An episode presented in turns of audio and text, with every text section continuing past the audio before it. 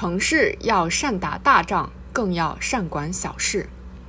开年以来，上海外滩拥挤踩踏、哈尔滨火灾等事故接连传来。人们在对事故罹难者和牺牲者表示痛惜的同时，也引发对如何提升城市管理水平问题的反思。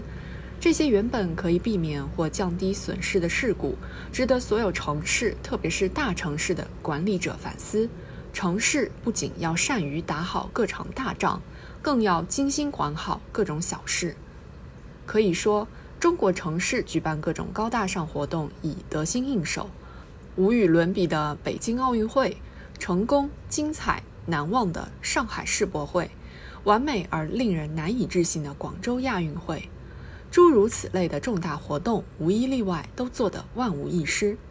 在筹备这些活动的过程中，无论是在基础设施建设等硬件方面，还是在城市公共安全和设施的有效运维等软件方面，舍得投入，组织高效，经验老道，屡战屡胜，不仅令国人十分惊艳，也让外国人叹为观止。那一场又一场的大仗，构成了城市光鲜华丽的面子。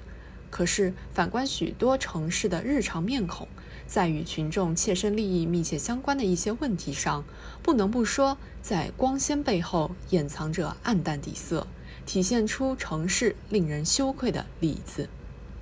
从城市建设来看，史上最窄人行道折射出市民出行之难；吃人较紧背后是下水道管理空白。马路拉链背后存在着令人难以想象的利益分割。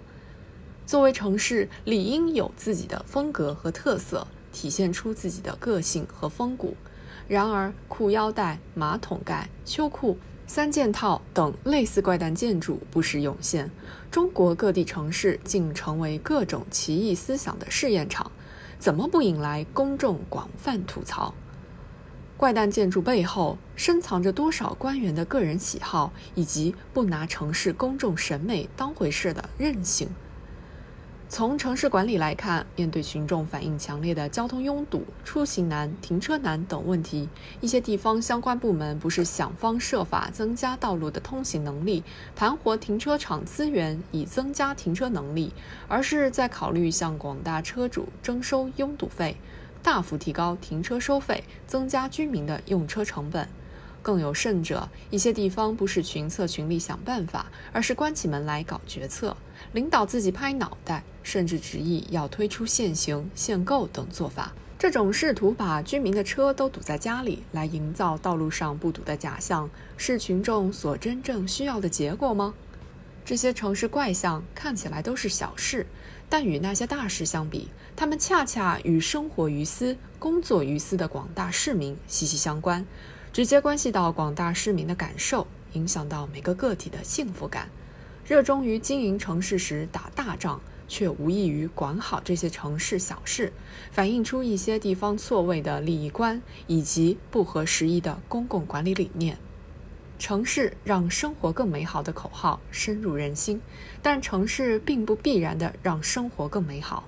在要求市民提升文明素养的同时，让管理也更加成熟、更加规范、更加现代，是更加不能忽视的现实课题。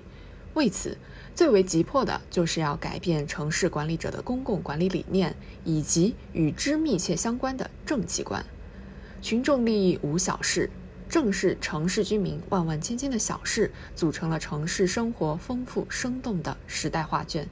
用心聆听城市居民的呼声，真正关心城市居民的需求，认真吸收城市居民的智慧，在打好城市大仗的同时，更加精心地管理好城市的小事，城市才会真正让生活更美好。